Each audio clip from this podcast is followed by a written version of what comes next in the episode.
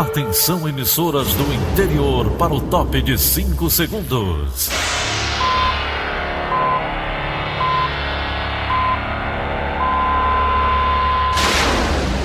A Verdinha leva o som cada vez mais longe. Rádio Sul Cearense de Brejo Santo, Cristal de Quixeramobim, Iracema de Ipu, Jornal Centro-Sul de Iguatu, Macambira de Poeiras, Tabajara de São Benedito, Oroz FM, Pioneira de Forquilha, Itataia de Santa Quitéria, União de Camocim, Educadora do Cariri do Crato, Líder FM de Itapipoca, Aquarela FM de Miraíma, Liberdade de Ita Itarema, Carinhosa de Acopiara, Sertão Central de Senador Pompeu, Vale do Salgado de Lavras da Mangabeira, Vale FM de Nova Russas. 6 horas e 30 minutos, confirmando 6 horas e 30 minutos, hoje, quarta-feira, 28 de outubro, ano 2020. Manchetes do Rádio Notícias Verdes Mares. Mais de 232 mil cearenses estão recuperados de Covid-19. 23 escolas de Fortaleza registram casos confirmados da doença. CNDT oferece hoje mais de 1.400 vagas de emprego. Ceará enfrenta o Santos no jogo de ida pelas oitavas de final da Copa do Brasil. Essas e outras notícias a partir de agora. Rádio Notícias Verdes Mares. Oferecimento Marca Fortaleza. A receita perfeita. CYH 589. Verdes Mares AM. Rádio Notícias Verdes Mares. 6 e 30 Saúde. 23 escolas de Fortaleza registram casos suspeitos e confirmados de Covid-19 desde a retomada das aulas presenciais. Vamos saber os detalhes com Ana Beatriz Farias. Desde que retornaram às atividades presenciais no dia 1 de setembro até a noite desta segunda-feira, dia 26, 23 escolas privadas de Fortaleza notificaram casos suspeitos e confirmados de Covid-19. A informação é da Secretaria Estadual de Saúde. De acordo com a CESA, quando houver suspeita ou confirmação da infecção pelo novo coronavírus em aluno, professor ou comunidade escolar, a vigilância de saúde do município deve ser imediatamente notificada. A pasta não detalhou quantos estudantes testaram positivo para a doença nessas instituições de ensino. Até segunda-feira, a Vigilância Sanitária do Ceará não havia fechado ou interditado parcialmente nenhuma escola. Porém, como confirma o próprio Sindicato dos Estabelecimentos Particulares de Ensino, o SINEP, pelo menos cinco instituições privadas já fecharam turmas por conta própria após serem detectados casos de Covid-19. De acordo com o IntegraSUS, até às 11 horas e 42 minutos da manhã desta terça-feira, quase 5.900 estudantes no Ceará já testaram positivo para o novo coronavírus. Oito deles morreram. André Nogueira, presidente do Cinep, disse ontem em entrevista ao Sistema Verdes Mares que a escola da rede privada vem fazendo um trabalho preventivo, com cuidado de suspender temporariamente algumas turmas até o resultado final do exame. Só fechar turmas temporariamente se for necessário. Enquanto as escolas da rede pública ainda não têm data para retorno das atividades presenciais, a rede privada prevê o retorno das turmas entre o terceiro e o oitavo ano do ensino fundamental já para 3 de novembro. A volta foi autorizada pelo governo do estado no último domingo, dia 25 de outubro. Rana Freitas para a Rádio Verdes Mares. O Ceará chega a mais de 271 mil casos confirmados de Covid-19 e acumula 9.323 mil óbitos nestes sete meses de pandemia. Os números constam da plataforma digital IntegraSUS da Secretaria de Saúde atualizados no início da noite de ontem. Em contrapartida, mais de 232 mil cearenses são considerados recuperados da infecção viral. Quanto ao número de testes realizados para detectar Covid-19, ultrapassaram a marca de 949 mil. De acordo com o balanço, Fortaleza ainda lidera a lista de municípios com os maiores números absolutos da doença. Até, Até o momento, são quase 55 mil diagnósticos positivos e 3.954 óbitos. Durante os meses mais dramáticos da pandemia do coronavírus, os profissionais de saúde se destacaram pelo exemplo de heroísmo, enfrentando as condições adversas de uma nova doença em meio às deficiências históricas dos hospitais. Nessa luta incessante para salvar vidas, houve perdas irreparáveis. Sérgio Ripardo. Um levantamento do Conselho Federal de Medicina apontou que 375 médicos morreram vítimas da Covid-19 desde o início da pandemia no país. A entidade lançou em seu portal na internet um memorial virtual para homenagear esses profissionais que morreram após a infecção. Os dados sobre as mortes dos médicos foram obtidos com base em informações repassadas por conselhos regionais de medicina, sindicatos médicos, sociedades de especialidades, secretarias estaduais e municipais de saúde e casos divulgados pela imprensa. No país, há cerca de 523 mil registros ativos de médicos. Segundo o CFM, São Paulo foi o estado que mais perdeu agentes para a Covid-19, 58 profissionais. A plataforma do CFM na internet tem ainda uma galeria de fotos de médicos na linha de frente e um espaço para que as pessoas mandem mensagem para os profissionais. O portal também tem uma área voltada para os médicos com documentos de referência, podcasts e reportagens sobre a Covid-19. Sérgio Ripardo, para a Rádio Verdes Mares. O número de mortes em decorrência da pandemia do coronavírus chega a mais de 157 mil em todo o Brasil. Já o número de casos de pessoas infectadas com o novo coronavírus desde o início da pandemia chega a mais de 5 milhões e 439 mil. Os dados estão na atualização diária do Ministério da Saúde, divulgada ontem à noite. De acordo com as informações, mais de 4 milhões e 904 mil brasileiros já se recuperaram da doença. O balanço é feito a partir de registros reunidos pelas secretarias estaduais de saúde e enviados aos ministérios da saúde para consolidação.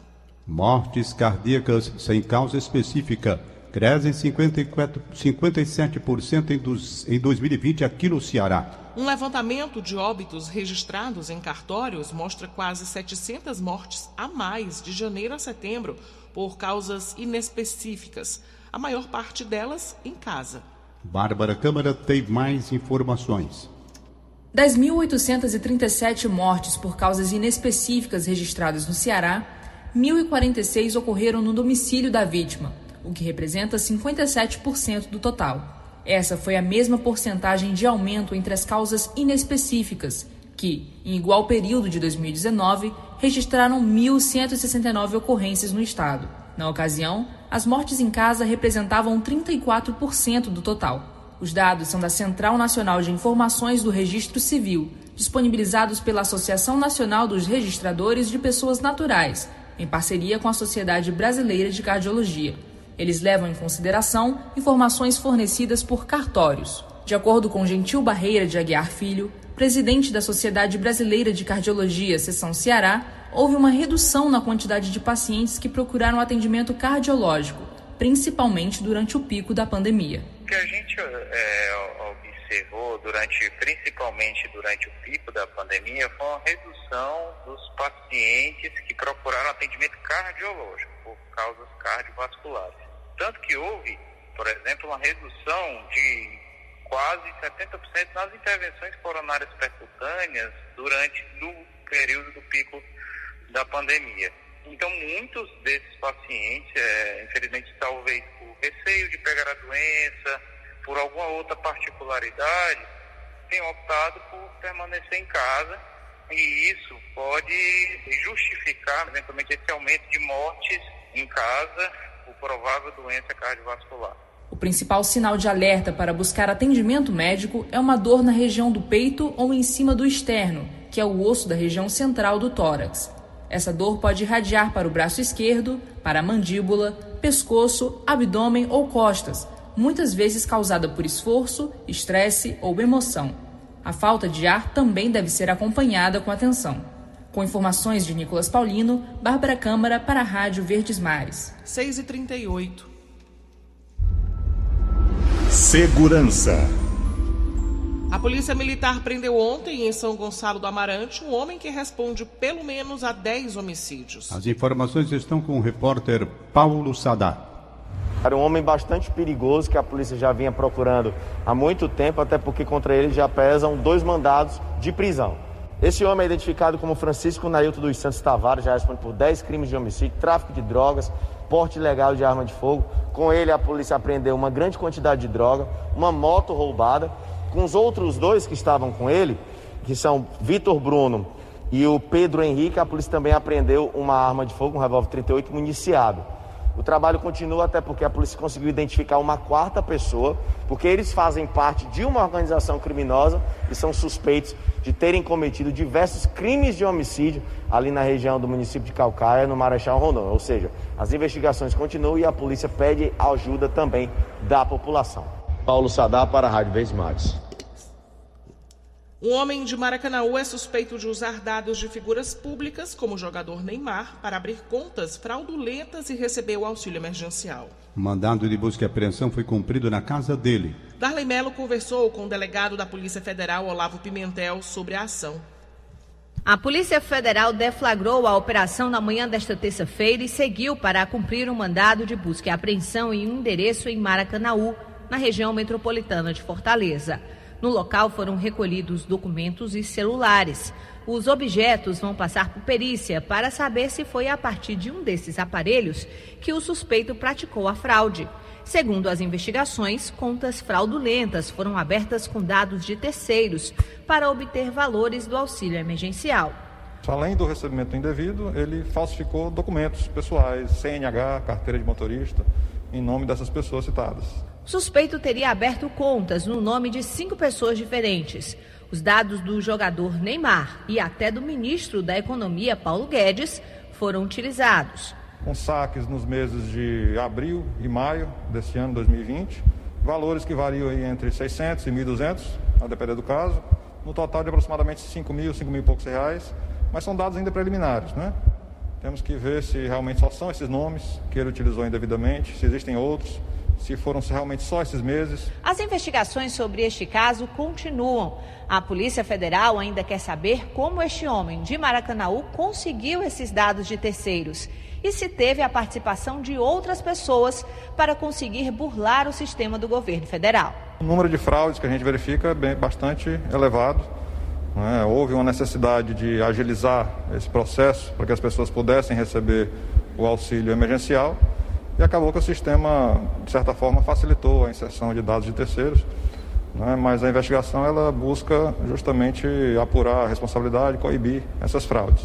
Darley Melo para a Rádio Verdes Mares. Dois reféns mortos durante intervenção policial e a cena do local alterada pelos próprios agentes envolvidos na ocorrência. A reportagem do Sistema Verdes Mares teve acesso ao depoimento prestado por um dos policiais que participou da ação desastrosa na BR-116, à altura do município de Chorozinho, no último dia 19 de outubro. Mais detalhes com Luan Diógenes. O carro onde dois reféns, funcionários de uma empresa de alimentos, estavam e foram alvejados a tiros foi retirado do local pela polícia antes dos peritos chegarem para analisar a cena do fato. De acordo com o policial rodoviário federal que participou da ocorrência, não se sabe de onde veio a ordem para o veículo ser guinchado por uma empresa que presta serviço à PRF. O carro e outros bens apreendidos foram transportados até a sede da Polícia Federal, responsável por investigar o crime. Também nos depoimentos foi informado que dois dos três agentes que perseguiam o veículo roubado nunca tinham participado de uma troca de tiros. Um desses policiais chegou a utilizar um fuzil na ação, mesmo naquele momento estando em posse de uma pistola. As armas devem passar por uma perícia para que as autoridades saibam de onde partiram os tiros que mataram os dois reféns. Até ontem, a PRF não havia se pronunciado sobre as novas informações da investigação do caso. Reportagem de Emanuela Campelo, Luan Diógenes, para a Rádio Verdes Mares. 6h42. Esporte. O Ceará enfrenta hoje o Santos no jogo de ida das oitavas da Copa do Brasil. Luiz Eduardo tem mais informações. Bom dia, Luiz. Bom dia, Copa do Brasil. O Ceará enfrenta o Santos logo mais às 16 horas na Vila Belmiro. Será o jogo de ida das oitavas de final da competição. A equipe alvinegra está praticamente definida com Fernando Praz, Eduardo, Luiz Otávio, Thiago Panissá e Bruno Pacheco, Charles, Fabinho e Vina, Fernando Sobral, Léo Chu e Rafael Sobes. Quem está fora desse jogo? Quatro jogadores: Alisson, Kleber Jacaré e Saulo Mineiro que já atuaram por outras equipes na competição. O Samuel Xavier é desfalque ainda se recupera de lesão, assim como o William Oliveira. Já Rodrigão não vai poder atuar por questões contratuais, já que ele pertence à equipe do Santos. O atacante Felipe Vizeu, esse foi regularizado na última segunda-feira, está oficialmente à disposição de Guto Ferreira Porém, o Guto mantém a cautela sobre a possibilidade de utilizar o centroavante e vai esperar ele se recuperar condicionalmente para as próximas partidas. Luiz Eduardo, para a Rádio Verdes Mares. 6 horas e 44 minutos, 6 e 44. Em instantes, TFT Ceará recebe pedidos para audiências do mês da conciliação. Rádio Notícias Verdes Mares, 810. Rádio Notícia Verdes Mares. 6 e 47 Política. Agora vamos à agenda dos candidatos mais bem posicionados na pesquisa Ibope. Luana Barros.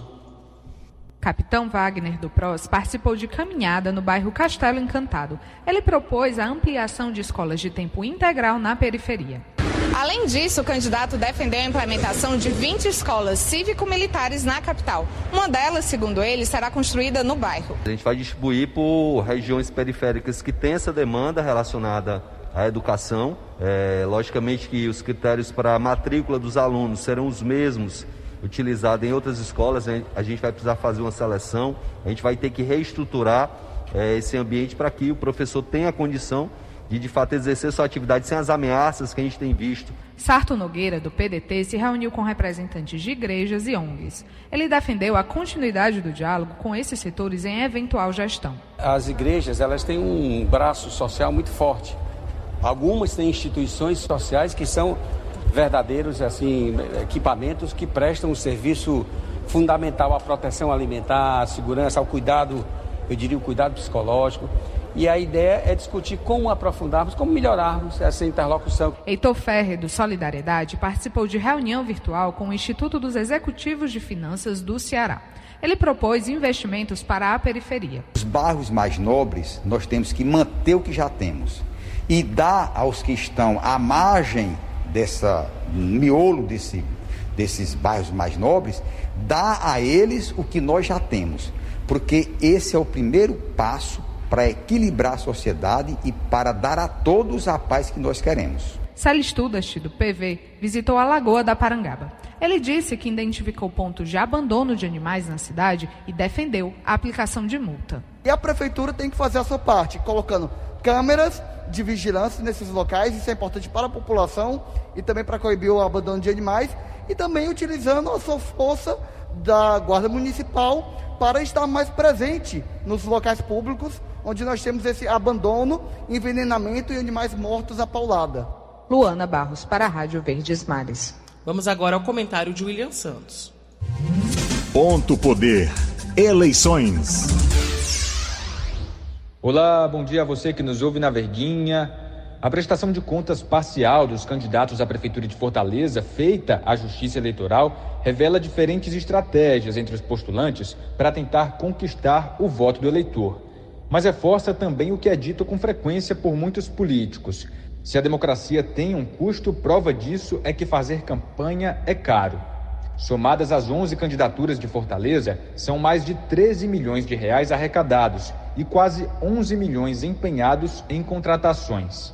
A propaganda em rádio e televisão ainda é o maior investimento dos candidatos sinal de que há um entendimento comum entre eles quanto ao alcance que esse tipo de propaganda tem perante o eleitorado, considerando inclusive que há uma parcela dos votantes que ainda não tem acesso à internet.